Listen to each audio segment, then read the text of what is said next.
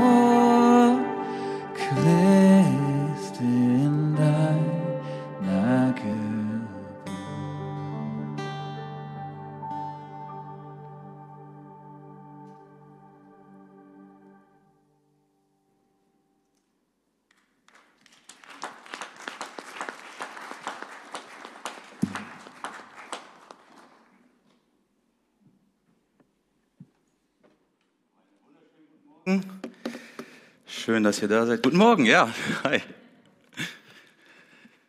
Gut, für die, die mich noch nicht kennen, mein Name ist Marco. Ich freue mich, heute zu euch sprechen zu dürfen. Und ich weiß nicht, was du mit diesem Lied verbindest. Äh, Ich manchmal, ähm, ich meine, in dieser Zeit kannst du diesem Lied nicht mal aus dem Weg gehen. Gestern beispielsweise haben wir ein Anime geschaut, also es ist ein japanischer Zeichentrickfilm. Und am Anfang von diesem Film, äh, also es ging auch um Weihnachten, äh, lief auch dieses Lied. Ne? Also du kannst diesem Lied gar nicht aus dem Weg gehen. Aber meine eigentliche Frage, mit der ich starten möchte, ich weiß gar nicht, mit welcher Erinnerung du dieses Lied, äh, welche, welche Erinnerung dieses Lied in dir weckt. Bei mir war das damals so, als ich in der zweiten Klasse war. Damals gab es noch äh, Musikunterricht und da wurde ich von meinem Lehrer gescoutet und er hat mich dann gefragt: Hey Marco, möchtest du Stille Nacht am äh, Weihnachtsschulfest äh, singen?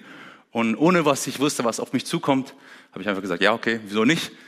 Ähm, genau, und dann stehe ich an dem besagten Weihnachtsfesttag in der Schule im Erdgeschoss und ihr müsst euch vorstellen, so ein altes Schulgebäude, drei oder vier Stöcke und um das Schulgelände herum stehen dann, äh, steht dann die ganze Schule, schaut auf mich herab und ich stehe da unten und fange an, Stille Nacht zu singen. Äh, ja, nächstes Jahr wurde ich, das nächste, das darauffolgende Jahr wurde ich nicht mehr gefragt, deswegen war mein Auftritt wahrscheinlich nicht so gut, besonders äh, das Ende von diesen einzelnen Strophen, da geht's ja immer knallhart hoch, ne? Und da ist dann äh, das Fehlpotenzial ziemlich hoch. Ja, aber ich weiß nicht, äh, was du mit diesem Lied in Erinnerung, also was für Erinnerung du damit verknüpfst.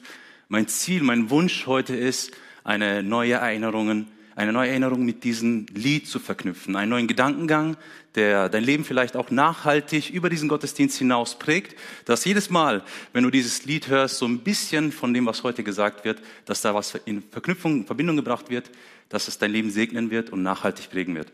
Und weil das eine große Herausforderung ist, möchte ich zuallererst Gott fragen, mir da Hilfe zu geben. Und wenn du damit einverstanden bist, wenn ich dann Ende bist, äh, zum fertig gebetet habe, sorry, dann sag doch mit mir gemeinsam Amen.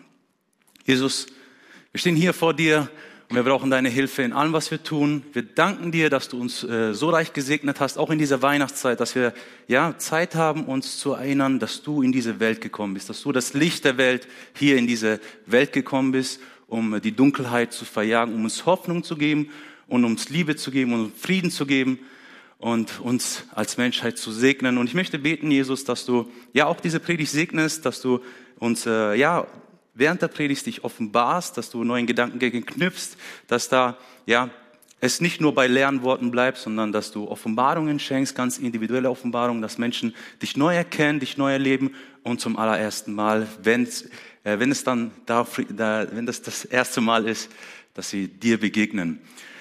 Und in deinem Namen haben wir gebetet. Amen. Amen. Ja, cool.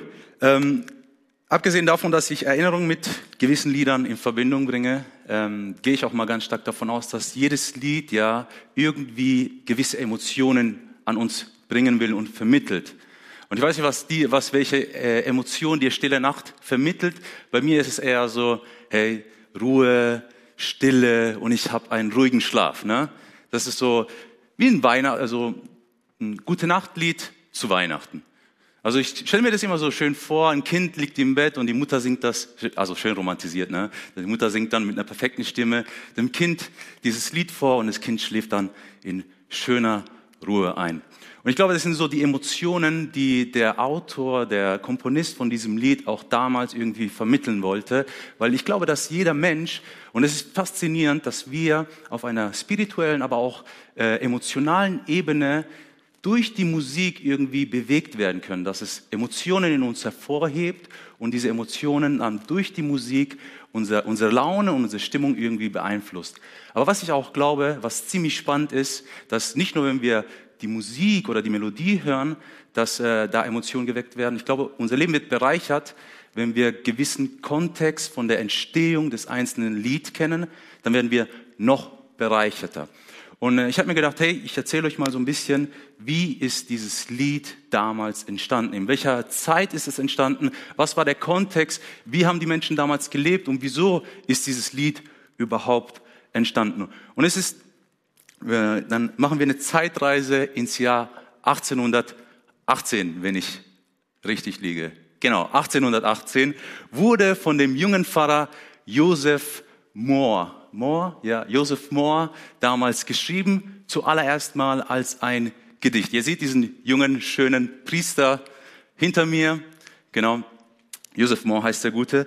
Und er hat dieses Lied zum allerersten Mal als Gedicht geschrieben. Und in der Zeit, wir, wir, wir befinden uns in Europa.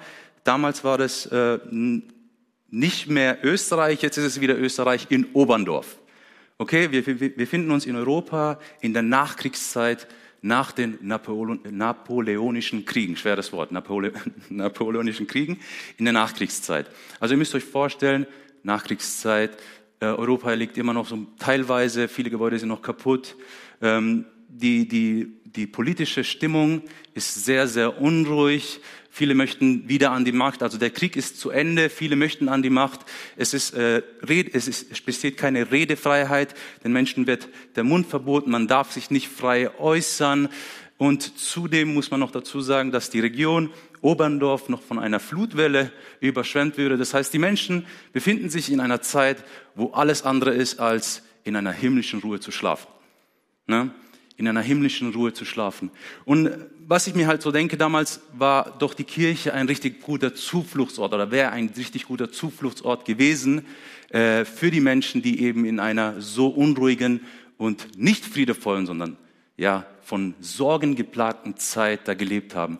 Und das Problem war damals, dass als die Leute in die Kirche gekommen sind, war zwar die offizielle äh, Stellung der Kirche, dass wir, dass die, die Gottesdienste in der Landessprache der, der, des jeweiligen Landes äh, halten.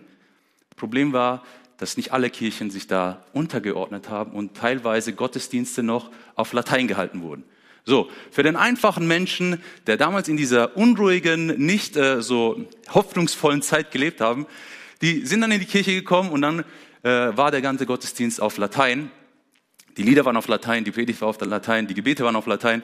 Das heißt, nicht mal die hoffnungsvolle Botschaft von der Bibel haben sie unter Umständen verstehen können.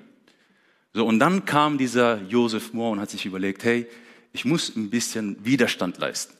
Und wir fangen an, die Gottesdienste auf Deutsch zu halten, damit die einfachen Menschen, die eben nicht unbedingt Latein studiert haben, den Gottesdienst verstehen, damit sie Hoffnung bekommen, damit die Botschaft des Evangeliums diese Menschen erreicht und Hoffnung ihnen gebracht wird. Und er fing an, Widerstand zu leisten. Und dieses Gedicht, was anfangs nur ein Gedicht war, wurde dann komponiert mit dieser unvergesslichen und unvergleichlichen Melodie, die wir heute auf der ganzen Welt kennen. Und Menschen in Oberndorf haben vielleicht zum allerersten Mal verstanden, was der Sinn hinter Weihnachten ist. Dass Jesus, dass Gott in diese Welt gekommen ist als Hoffnungsbringer. Dass auch wenn die Umstände, in denen wir Menschen leben, nicht hoffnungsvoll sind, dass wir eine Hoffnung haben in Jesus Christus. Dass wir Menschen eine Hoffnung haben in Gott, der sich klein gemacht hat, der sich gedemütigt hat, um uns nach Hause zu führen, zum Haus des Vaters. Und es ist eine so schöne Botschaft, die immer noch heute so viele Menschen bewegt, nach Hause kommen zum Haus des Vaters. Und das Problem war damals, in den Leuten wurde es verwehrt, weil das Glaubenssystem es ihnen es nicht erlaubt hat, nach Hause zu kommen. Und das ist so ein bisschen der Kontext zu diesem Lied Stille Nacht. Denn als die Menschen dann gehört haben, hey, die Botschaft des Evangeliums bringt mir Hoffnung, bringt mir Ruhe, bringt mir Frieden, ja, auch wenn meine Umstände alles anders als friedlich aussehen, ich schlafe in himmlischer Ruhe, weil meine Seele Ruhe gefunden hat. Hey, und ich finde es sehr, sehr, eine sehr, sehr bewegende Geschichte. Und ich hoffe, dass jedes Mal, auch nächstes Jahr, wenn du dieses Lied hörst, dass äh, das eine Erinnerung in dir weckt, dass wir in Jesus Christus inneren Seelenfrieden haben, dass auch wenn unsere Umstände nicht die optimalsten sind, dass wir in Jesus Frieden und Ruhe haben. Hey, ich habe euch auch noch einen kleinen Text mitgebracht, eine Bibelstelle, damit es nicht nur um dieses Lied geht, was sehr, sehr schön ist und möchte euch äh, das vorlesen. Und die Stelle, die ich heute mitgebracht habe, steht in Matthäus 11, 28. Und Jesus sagt hier, kommt zu mir, ihr alle, die ihr euch plagt und von eurer Last fast erdrückt werdet. Ich werde euch Ruhe geben.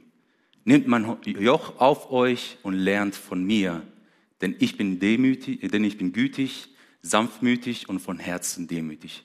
So werdet ihr Ruhe finden für eure Seelen. Denn das Joch, das ich euch auferlege, drückt nicht und die Last, die ich zu tragen habe oder die ich zu tragen gebe, ist leicht. Hey, ich weiß nicht, wie es ähm, dir so geht, aber unsere Umstände sind genauso unruhig wie vielleicht damals in Oberndorf, Oberndorf 1880. Ich weiß nicht, ob du ruhige Nächte hast, ob du gut schlafen kannst, ob du ganz entspannt bist, auch wenn äh, es um dich stürmt. Und in ganz vielen Ratgeber heutzutage wird immer noch ganz, ganz viel versprochen, ja, dieser higge Lebensstil, also diese Small Houses, also alles diese Schlagwörter, die wir immer hören, Minimalismus, das alles schenkt dir Ruhe. Ne? Wenn du irgendwie diesen skandinavischen Lebensstil lebst, ja, alles entschleunigen. Wir sind so gestresst, wir müssen entschleunigen, wir müssen minimalistisch leben, alles abgeben. Und Jesus kommt hier und sagt uns einfach, hey, kommt her, wenn ihr unruhig seid, denn ich will euch Ruhe schenken. Und ich finde es ziemlich interessant, dass Jesus schon damals zu den Menschen dieses Versprechen gegeben hat. Und dass es immer wieder in der Menschheitsgeschichte dazu kommt, dass wir Menschen irgendwie nie zur Ruhe kommen. Wir kommen irgendwie nie zur Ruhe. Und bevor ich aber jetzt auf diese Textstelle nochmal tiefer hineingehen möchte, möchte ich so ein bisschen herauszoomen und euch so ein bisschen Kontext geben, was vorher passiert ist. Wieso sagt Jesus das und zu wem sagt Jesus das? In welchem Umfeld sagt Jesus das? Und wenn du zu Hause bist, kannst du das dann nochmal in ein paar Versen vorher lesen. Und ich möchte starten in Vers 11. Jesus war damals in Galiläa unterwegs, wie er damals, wie wir das in der Bibel lesen. Er war unterwegs mit seinen Jüngern und als Jesus unterwegs war mit seinen Jüngern und gepredigt hat zu den Menschen, sind ganz viele Menschen ihm gefolgt. Es ist eine Menschenmenge mit ihm durch Galiläa gelaufen und unter diesen Menschen waren Pharisäer, also sehr religiöse Menschen, es waren Sadduzäer, eine andere religiöse Strömung aus dem Judentum, dann natürlich auch Frauen, Männer, Kinder und einfache Leute wie zum Beispiel Handwerker oder Zeltmacher, aber auch Sünder, wie die Bibel sie nennt, wie Prostituierte oder Zolleinnehmer. Also ganz, die ganze Gesellschaft war irgendwie vertreten, als sie mit Jesus unterwegs war. Äh, nee, war mit Jesus unterwegs. Als Jesus unterwegs war, war diese ganze Menschenmenge mit ihm. Und Jesus unterhält sich mit den Jüngern von Johannes den Täufern.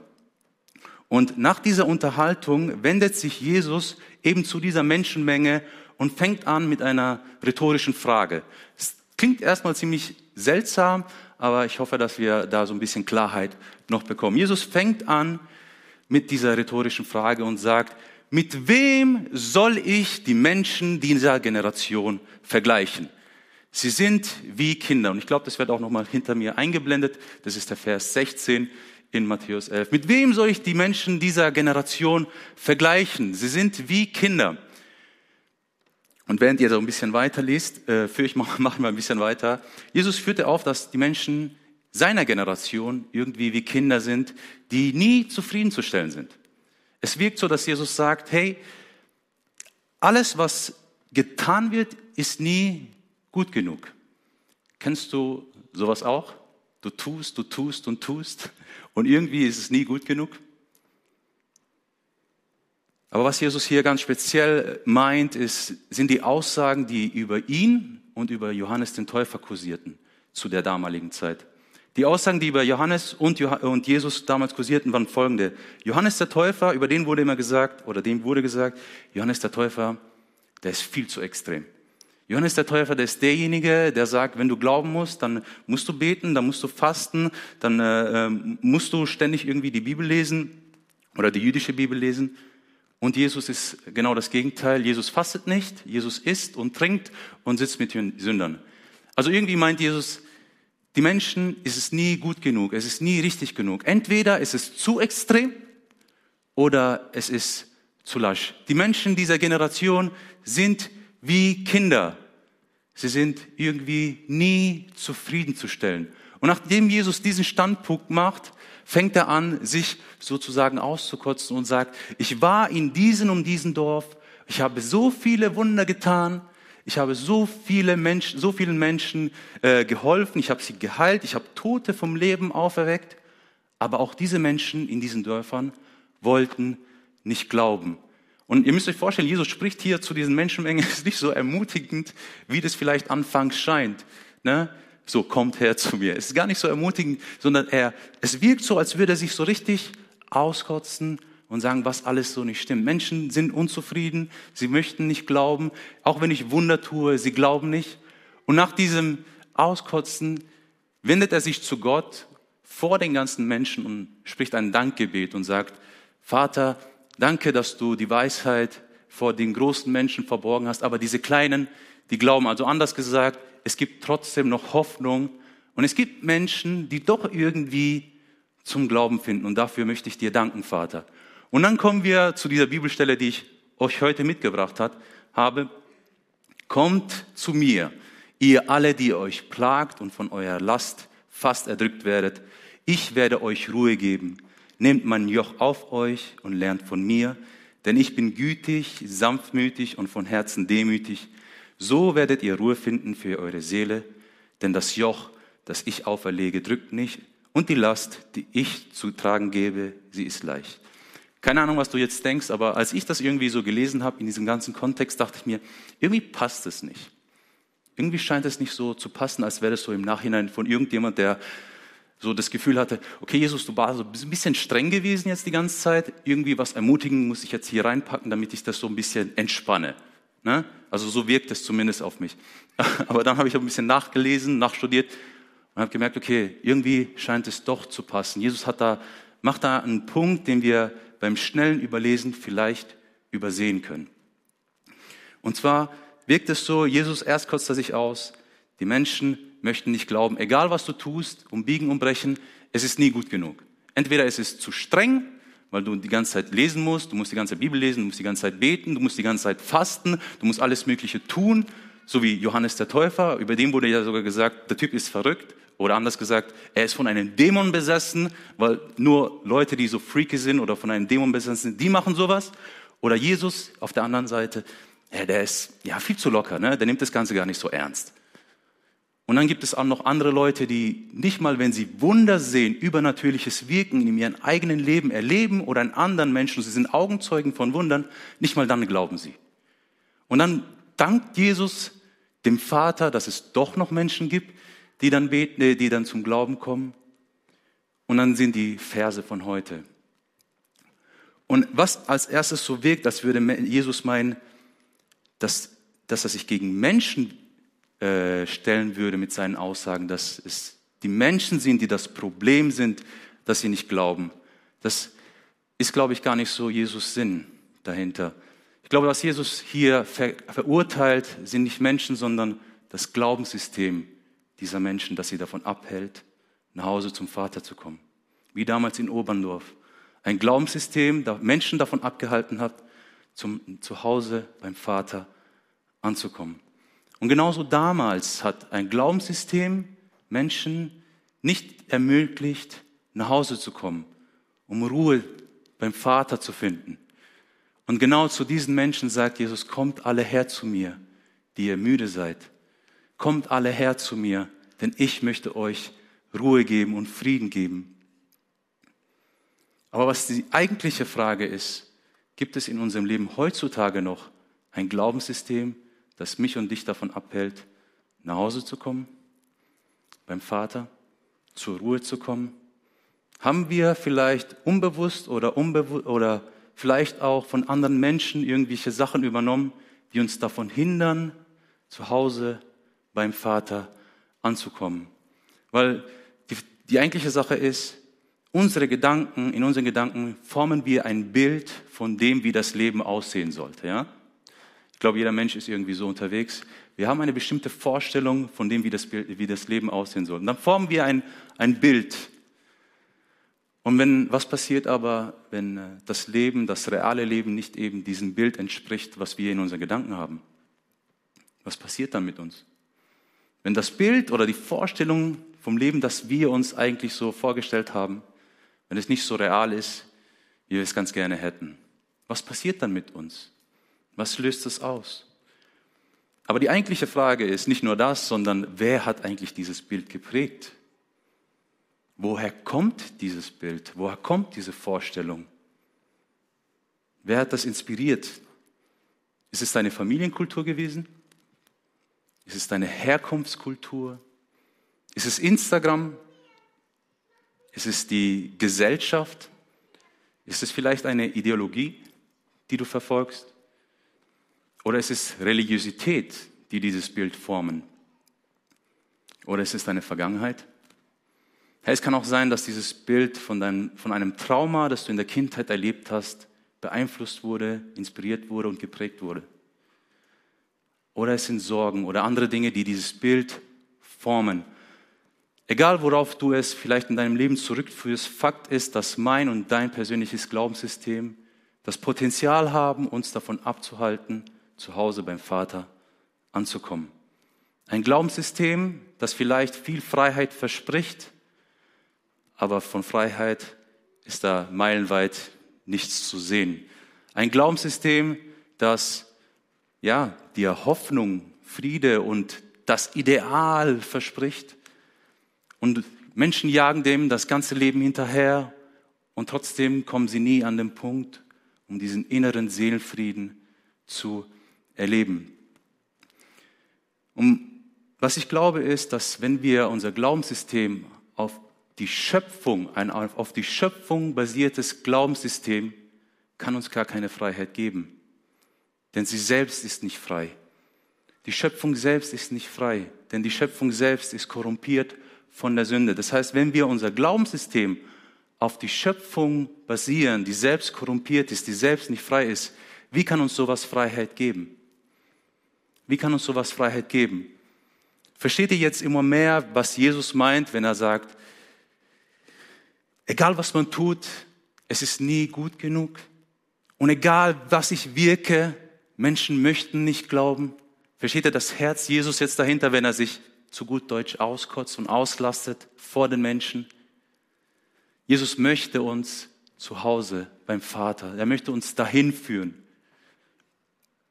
Worauf ich, hinaus will, ist eben Folgendes. Wie damals in Oberndorf glaube ich, dass auch unsere heutige Gesellschaft vielleicht von einem Glaubenssystem irgendwie beeinflusst wird, das uns davon hindert, zu Hause beim Vater anzukommen. Und Jesus spricht in der Bibelstelle, die ich euch heute mitgebracht habe, von einem Joch. Und äh, ich habe auch, glaube ich, ein Bild dabei, wie so ein Joch aussieht, falls du so eins noch nie gesehen hast.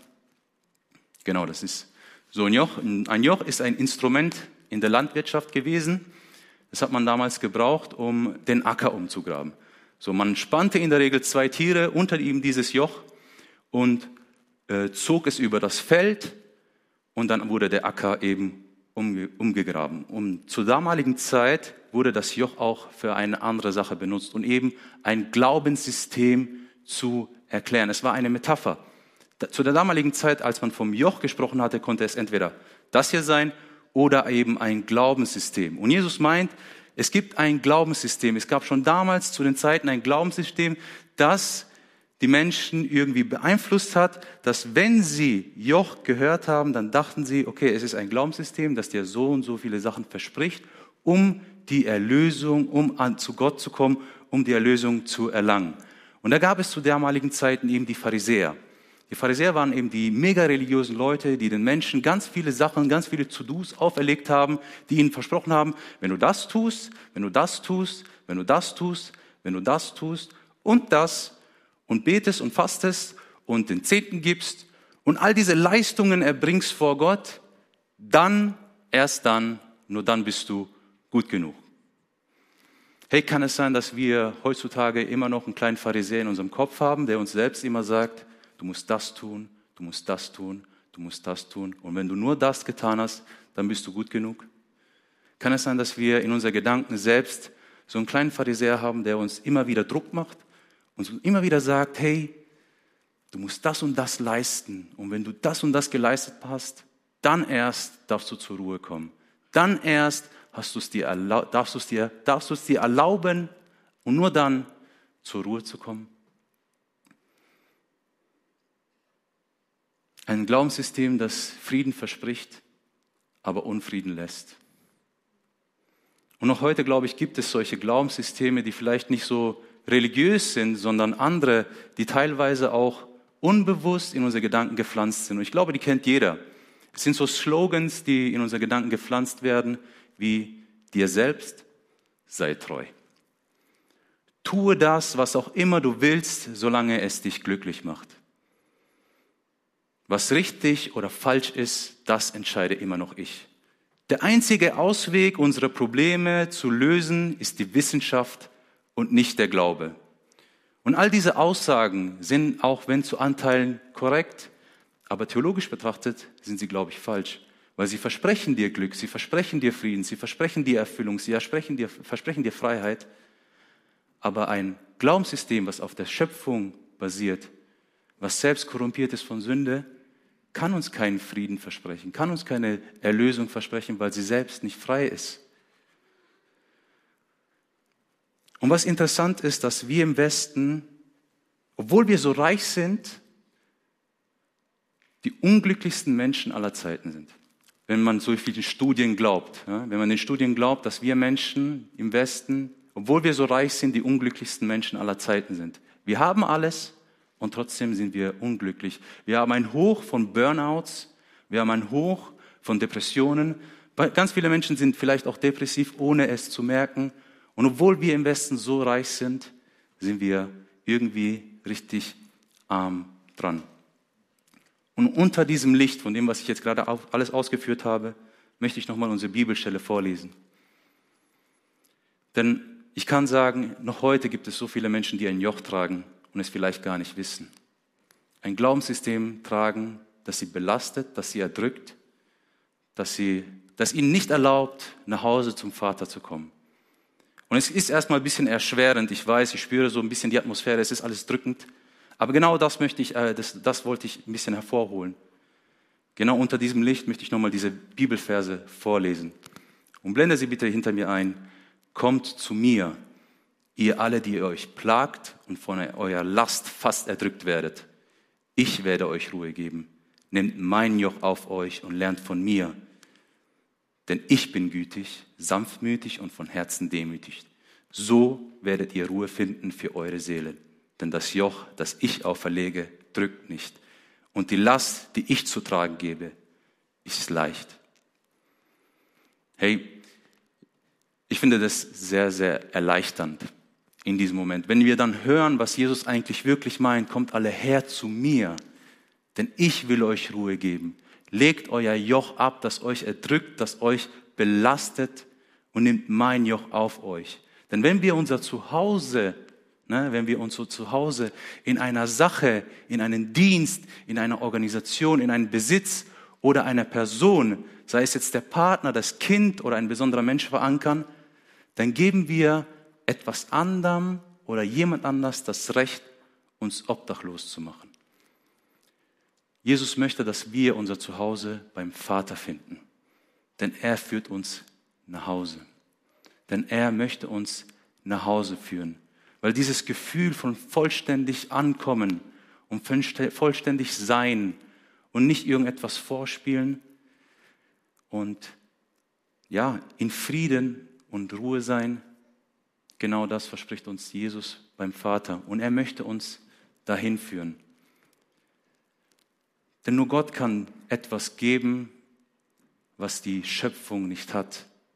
Frieden, Ruhe und Hoffnung. Und ich habe euch einen Psalm mitgebracht, der, den wir alle kennen. Der Herr ist mein Hirte, nichts wird mir fehlen. Er gibt mir neue Kraft. Er leitet mich auf sicheren Wege und macht seinen Namen damit alle Ehre. Auch wenn es durch dunkle Täler geht, fürchte ich kein Unglück, denn du, Herr, bist bei mir. Dein Hirtenstab gibt mir Schutz und Trost. Du lädst mich ein und deckst mir den Tisch vor den Augen meiner Feinde. Du begrüßt mich wie ein Hausherr seinen Gast, füllst meinen Becher bis zum Rand. Deine Güte und Liebe begleitet mich für Tag und Tag. In deinem Haus darf ich bleiben, mein Leben lang, mein Leben lang. Herr Jesus möchte dir genau das schenken. Er möchte dir Frieden schenken und Ruhe schenken für deine Seele. Er möchte dir Seelenfrieden schenken. Er möchte dir genau das geben und deswegen sagt er, kommt alle her zu mir, die ihr belastet seid, denn ich möchte euch Frieden schenken. Ich möchte euch Ruhe geben. Ich, der eben nicht korrumpiert bin von der Sünde, die auf der ganzen Schöpfung liegt, kann euch das wirklich versprechen, weil ich wirklich frei bin. Ich bin frei von Sünde. Ich bin frei von Bindungen. Ich bin frei von Sorgen. Ich bin frei von Stress.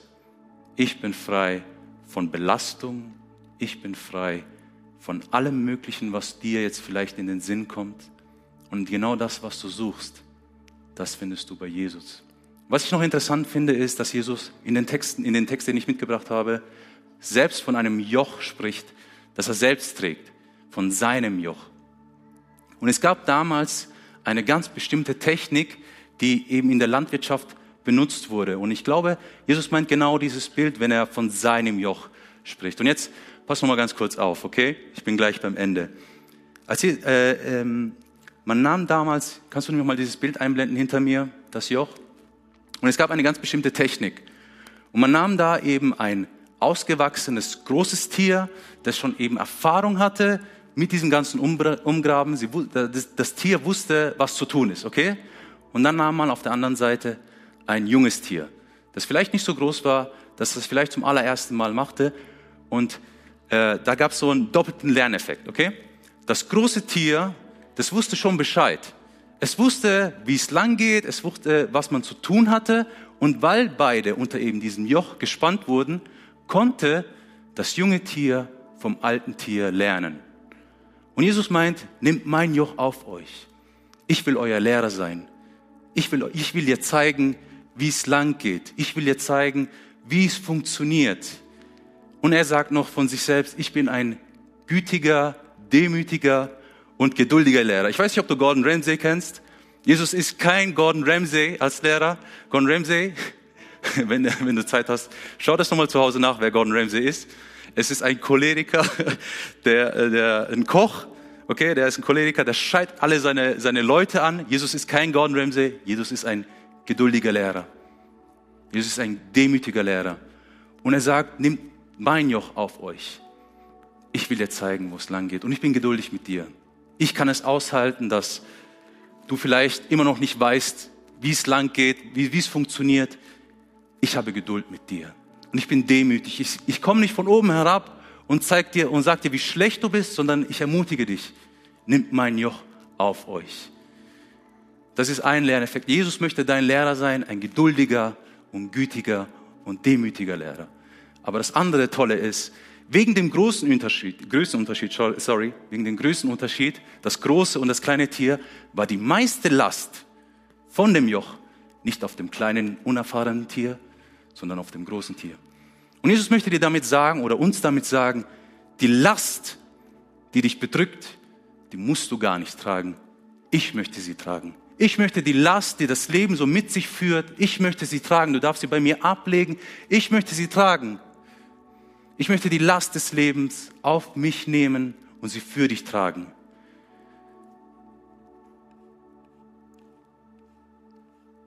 Kommt zu mir, ihr alle, die ihr euch plagt, von eurer Last fast erdrückt werden. Ihr werdet, ich werde euch Ruhe geben. nehmt mein Joch auf euch und lernt von mir. Denn ich bin gütig, sanftmütig und von Herzen demütig. So werdet ihr Ruhe finden für eure Seelen. Denn das Joch, das ich auferlege, drückt nicht. Und die Last, die ich zu tragen gebe, ist leicht. Wow. Wow. Unter diesem Licht kann ich nichts anderes sagen. Danke, Jesus. Danke, Jesus, dass du so ein geduldiger und gütiger Lehrer bist. Danke, Jesus, dass du die Last des Lebens auf dich nehmen möchtest und mich entlasten möchtest. Danke, Jesus, dass du so gut mit uns bist. Danke, Jesus, dass du siehst, dass vielleicht Glaubenssysteme in unserem Leben sind, die uns davon abhalten, zu Hause beim Vater anzukommen. Aber dass du sagst, ey, ich bin geduldig mit dir. Ich möchte dir die heute die Möglichkeit geben, sagt Jesus, anfangen, anzufangen, die Last, die du vielleicht dein ganzes Leben lang schon mit dir schleppst, abzulegen. Ich möchte dir heute die Gelegenheit geben, anzufangen, Dinge abzulegen. Und ich glaube, dass Jesus dir vielleicht jetzt in diesem Moment oder der Heilige Geist oder auch später, wenn du das zu Hause anschaust, dass er dir Dinge aufzeigt, die vielleicht dein Leben belastet und er sagt, hey, vielleicht ist es jetzt mal an der Zeit, genau in diese Richtung zu gehen. Ich glaube an übernatürliches Wirken Gottes, aber ich glaube auch an Prozesse. Und ich glaube, dass wir, wenn wir Dinge ein ganzes Leben lang gemacht haben und ein ganzes Leben lang antrainiert haben, dann Halleluja, wenn Jesus mit einem Fingerschnips übernatürlich alles wegnimmt. Aber es gibt vielleicht auch mal Zeiten, wo wir sagen müssen, ich möchte mich auf eine Reise machen und Dinge, die ich ein Leben lang antrainiert habe, anfangen Stück, zu, Stück, Stück, sorry, Stück für Stück abzutrainieren und neue Dinge zu lernen. Und ich glaube, das ist eine ganz individuelle Reise, die wir gemeinsam mit Jesus machen können. Und meine Einladung für uns heute ist, und ich nehme mich da auch mit rein, weil ich bin auch nicht besser, dass wir uns heute nochmal entscheiden, in Richtung Jesus zu gehen. Kommt alle her zu mir. Kommt alle her zu mir und lernt von mir. Nimmt mein Joch auf euch.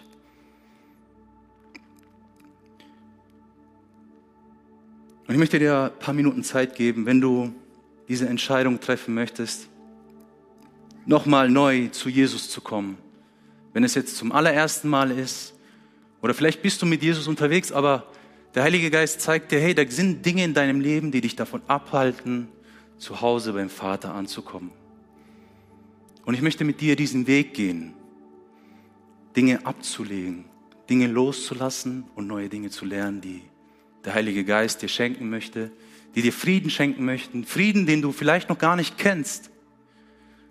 Da möchte ich dir heute die Möglichkeit geben, dich neu zu entscheiden, dich auf den Weg zu machen mit Jesus, mit dem Heiligen Geist.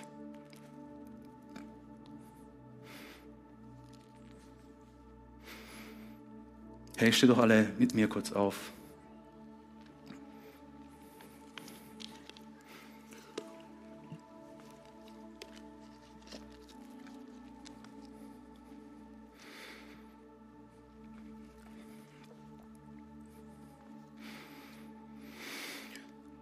Ich werde jetzt kurz beten und äh, wenn du dich heute entscheiden möchtest, eben mit Jesus in diese Richtung zu gehen, dann mach dieses Gebet deins.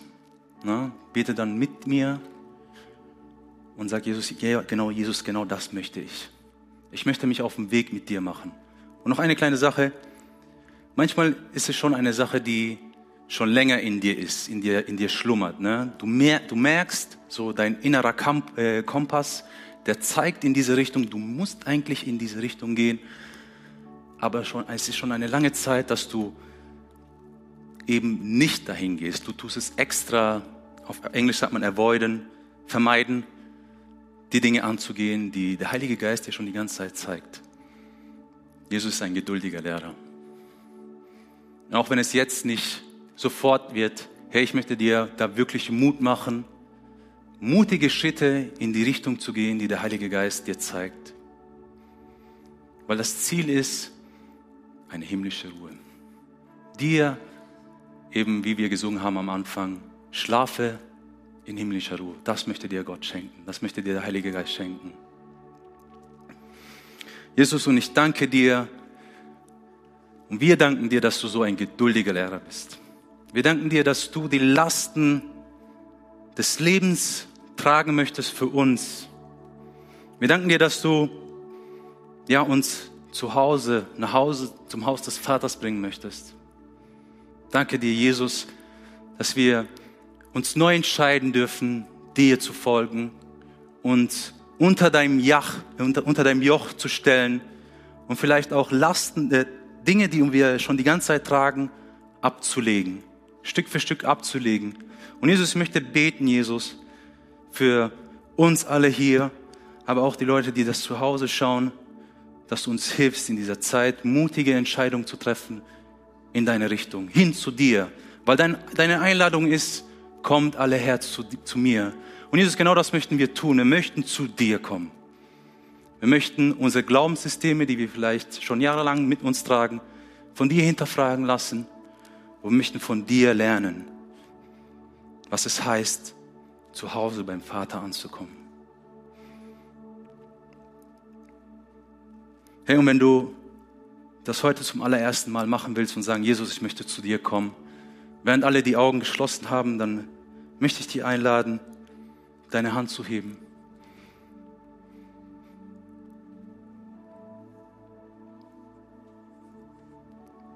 Heb deine Hand und sag, Jesus, ich möchte zu dir kommen.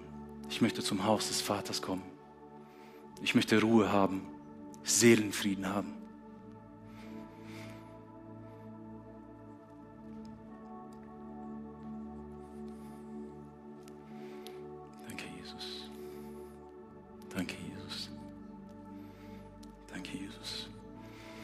Jesus, wir beten ganz besonders für die Menschen, die diese, die Hand gehoben haben. Ich bete, Jesus, wir beten, Jesus, dass du sie segnest, dass du ihnen hilfst, die richtigen und mutigen Entscheidungen zu treffen, die du ihnen aufzeigen wirst.